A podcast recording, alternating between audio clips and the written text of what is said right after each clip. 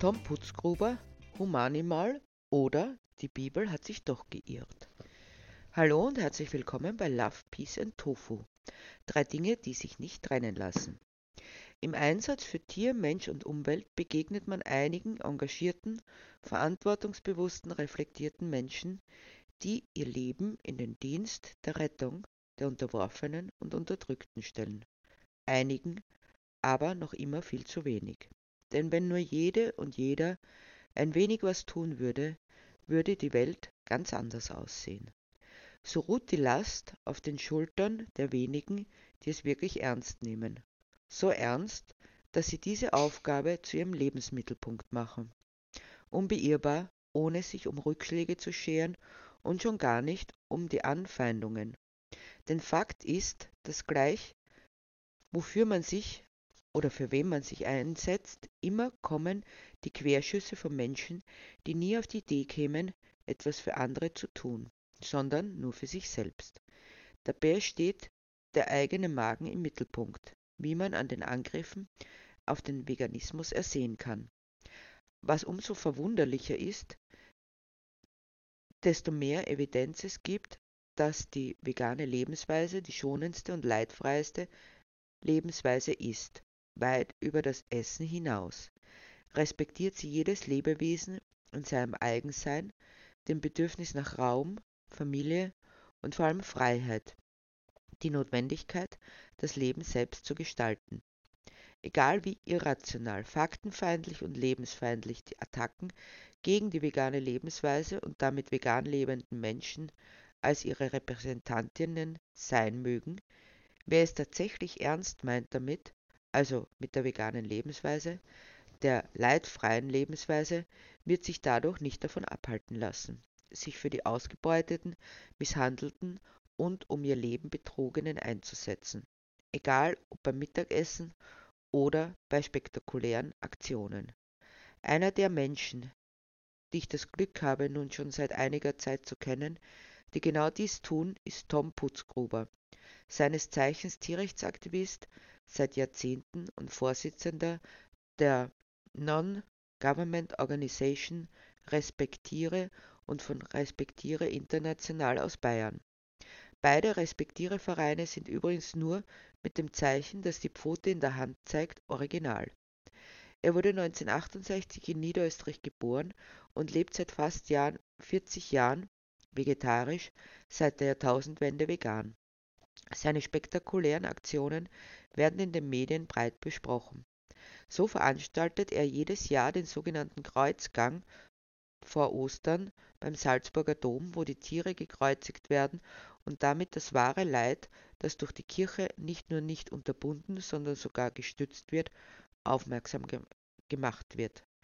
Doch die Themenbereiche sind äußerst vielfältig. So setzt sich Tom mit Respektiere für Esel in Mauretanien ein, weist auf das Leid der Hühner, vor allem in der Mast hin, betreut in einigen Ländern Kastrationsprojekte für Hunde und Katzen und organisiert Hilfsfahrten in diese Länder, um die Tierschutzorganisationen vor Ort zu unterstützen, widmet sich dem Thema Jagd mit all ihren Auswüchsen, ebenso wie gegen Pelz und das Kochen von lebenden Hummern. Außerdem gibt es Aktionen gegen das Schächten, also das betäubungslose Töten von Tieren, für eine Verbesserung der Lebensbedingungen von Rindern, weg von der Anbindehaltung und Vollspaltenböden. Die Ziesel, die eigentlich geschützt sind, aber deren Lebensräume kaum beachtet werden, wenn man das Gebiet für menschliche Allüren benötigt, stehen auf der Liste. Zoo und Zirkus fehlen auch nicht bei der Aktionsreichweite. Darüber hinaus rettet er Tiere, übernimmt solche aus schlechter Haltung und vermittelt sie an gute Plätze, an denen sie ein friedvolles Leben führen dürfen. Das ist ein kurzer Aufriss dessen, was Tom an Aufgaben erfüllt. Man hat das Gefühl, dass es nicht weniger, sondern immer mehr wird. Wer einmal die Augen aufgemacht und genauer hingesehen hat, wird erst gewahr, dass es kaum Gebiete gibt, die ohne Tierqual auskommen. So ist er immer und überall im Einsatz. Wenn er nicht gerade auf Recherche ist oder Aktionen durchführt, hält er das Erlebte fest und schreibt seine Gedanken nieder.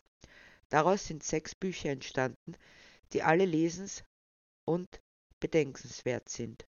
Mit einer Intensität, die nur jemand aufbringen kann, der das Leid hautnah erlebt hat. Appelliert er an seine Mitmenschen, die Tiere als Mitgeschöpfe zu sehen und das auch ernst zu nehmen. In seinem letzten Buch, das ich euch heute vorstellen möchte, mit dem Titel Humanimal oder Die Bibel hat sich doch geirrt, beleuchtet er von den verschiedensten Blickwinkeln aus, dass der Mensch nicht nur keinen Grund, sondern auch kein Recht hat, sich über die Tiere zu erheben. Letztendlich ist der Mensch auch nur ein Tier, ein Animal, ein Humanimal. Doch lassen wir ihn nun selbst zu Wort kommen.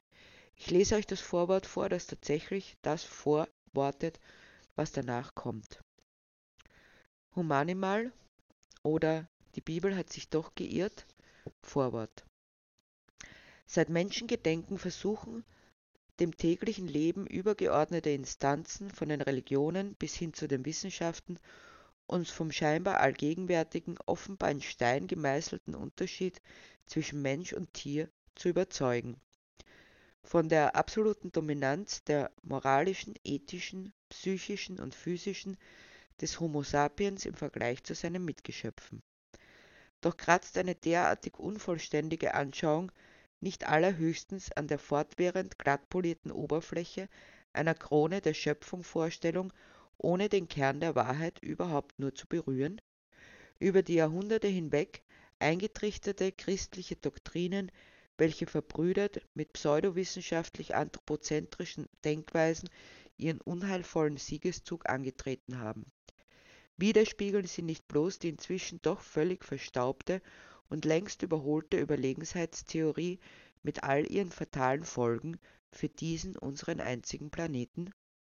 Denn mit aller Grausamkeit gepaart, welche ein belebtes Wesen hervorzubringen imstande ist, handelnd nach dem Motto Mensch ist gottgleich, Tier ist Bioroboter, führt jene Auffassung mit großer Wahrscheinlichkeit wohl viel eher und schnörkellos direkt an den Rand der Kluft, anstatt dass sie für irgendjemanden von Nutzen sein könnte, und zwar tagtäglich ein Stückchen näher hin zum gähnenden Abgrund.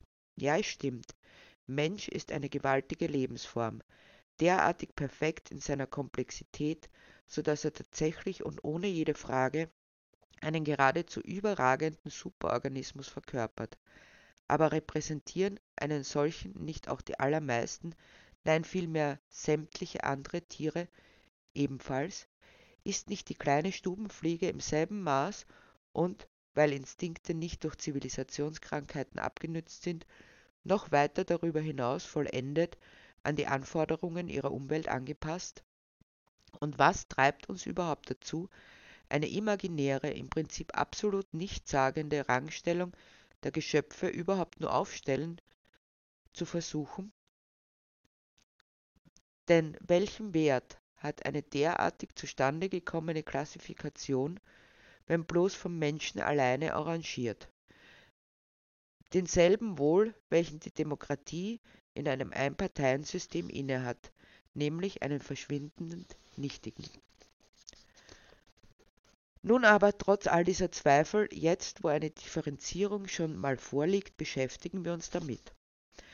Was ist es also, was ein Wesen zur vermeintlichen Nummer eins macht? Dass es Häuser bauen kann, welche den Turm von Babel längst um Weiten überflügeln? Dass es mit in Eigenregie fabrizierten technischen Geräten zum Himmel und darüber hinaus fliegen, in die tiefsten Tiefen der Meere tauchen kann?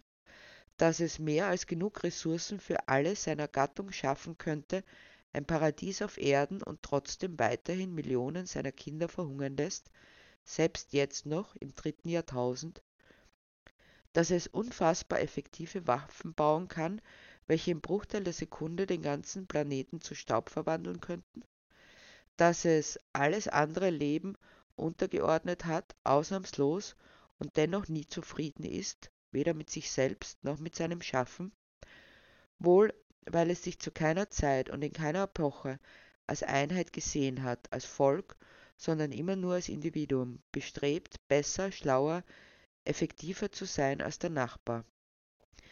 Weil es sein eigenes Wasser, von welchem die bloße Existenz abhängt, vergiftet, dazu die Luft, die es unweigerlich zum Atmen braucht, ebenso, dass es sämtliche seiner Mitgeschöpfe an den Rand des Abgrundes in die Nähe des Aussterbens drängt und immer mehr Arten ohne jeden Skrupel sogar noch ein Stückchen weiter darüber hinaus.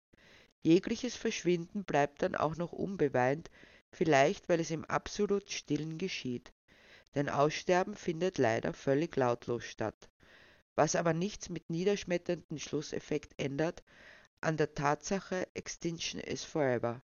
Doch selbst diese unverrückbare Realität wird zu bloßen Floskel degradiert.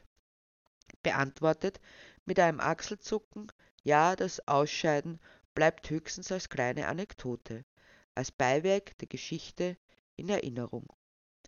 Was also unterstreicht die vermeintliche Sonderstellung des Menschen, dass er andere Gattungen zu Milliarden einsperrt, zu einem Leben in unfassbarer Agonie und Schmerz verdammt, nur um damit seinen unfassbaren Hunger am lebenden Nahrungsmittelvorrat zu stillen, in völliger Ignoranz unendlich vieler leidfreier Alternativen?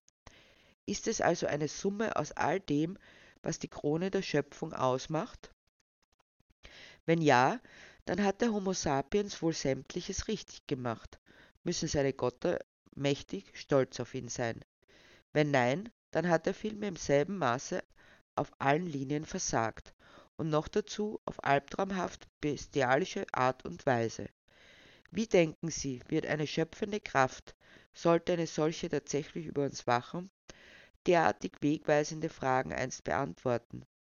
Jedenfalls, um zum in der Einführung aufgeworfenen Aspekt zurückzukehren, es ist vielleicht genau diese permanente Suche nach dem viel zitierten Unterschied, welche unseren einst so blühenden Himmelskörper zunehmend in einen brennenden Ort ohne Notausgang verwandelt, und zwar buchstäblich in einem blubbernden Kochtopf, dem jedoch das Ablassventil fehlt.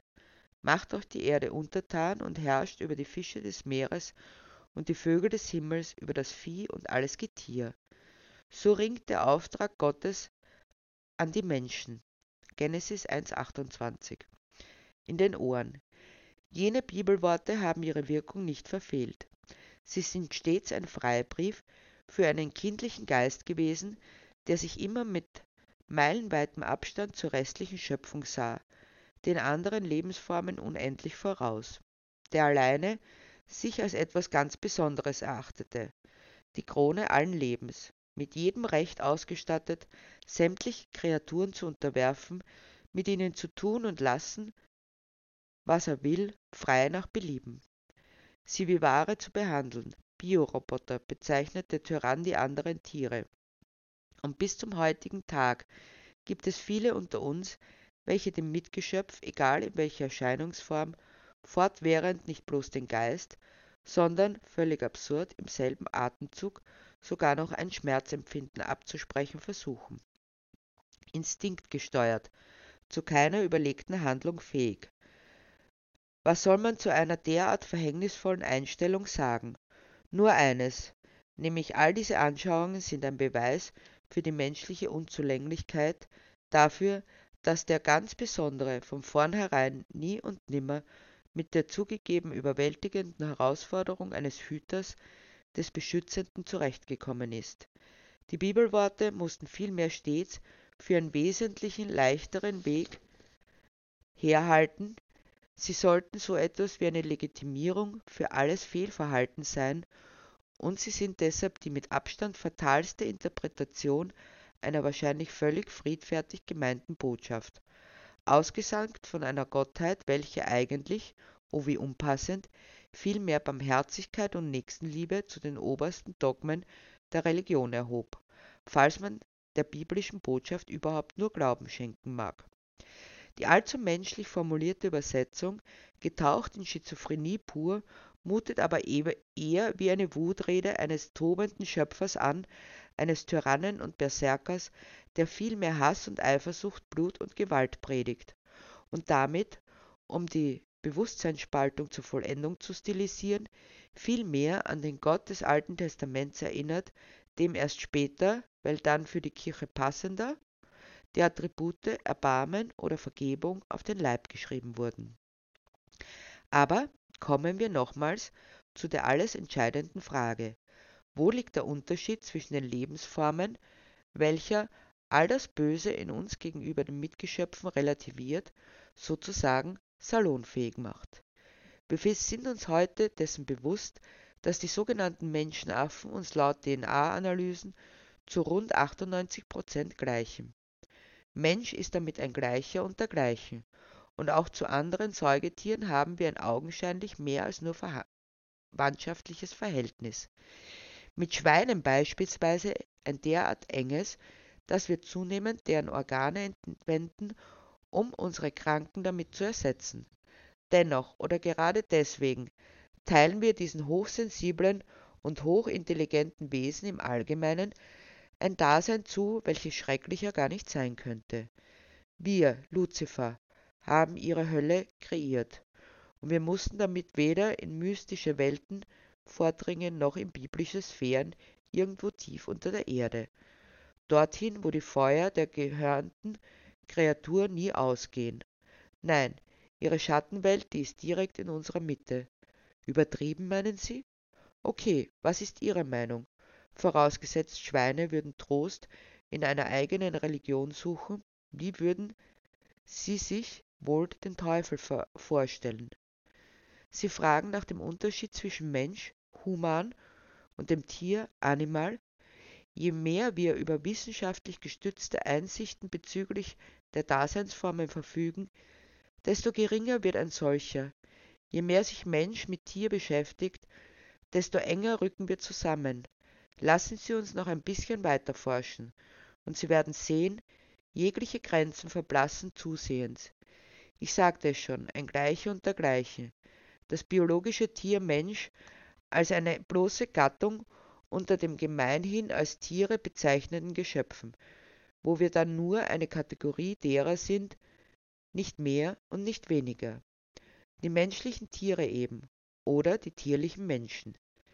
Ich träume davon, dass wir alle zusammen, Gottes Kreationen, eines Tages nicht mehr getrennt durch bloße Wortglauberei, sondern endlich tatsächlich vereint sein werden. Dann zu Humanimals geworden. Es ist ein schöner Traum. Es ist ein Traum, aber es muss kein Traum bleiben, sondern kann Realität werden. Wer nicht davon überzeugt ist, dem lege ich es ans Herz, das Buch zu lesen, das als Printausgabe und als E-Book erhältlich ist.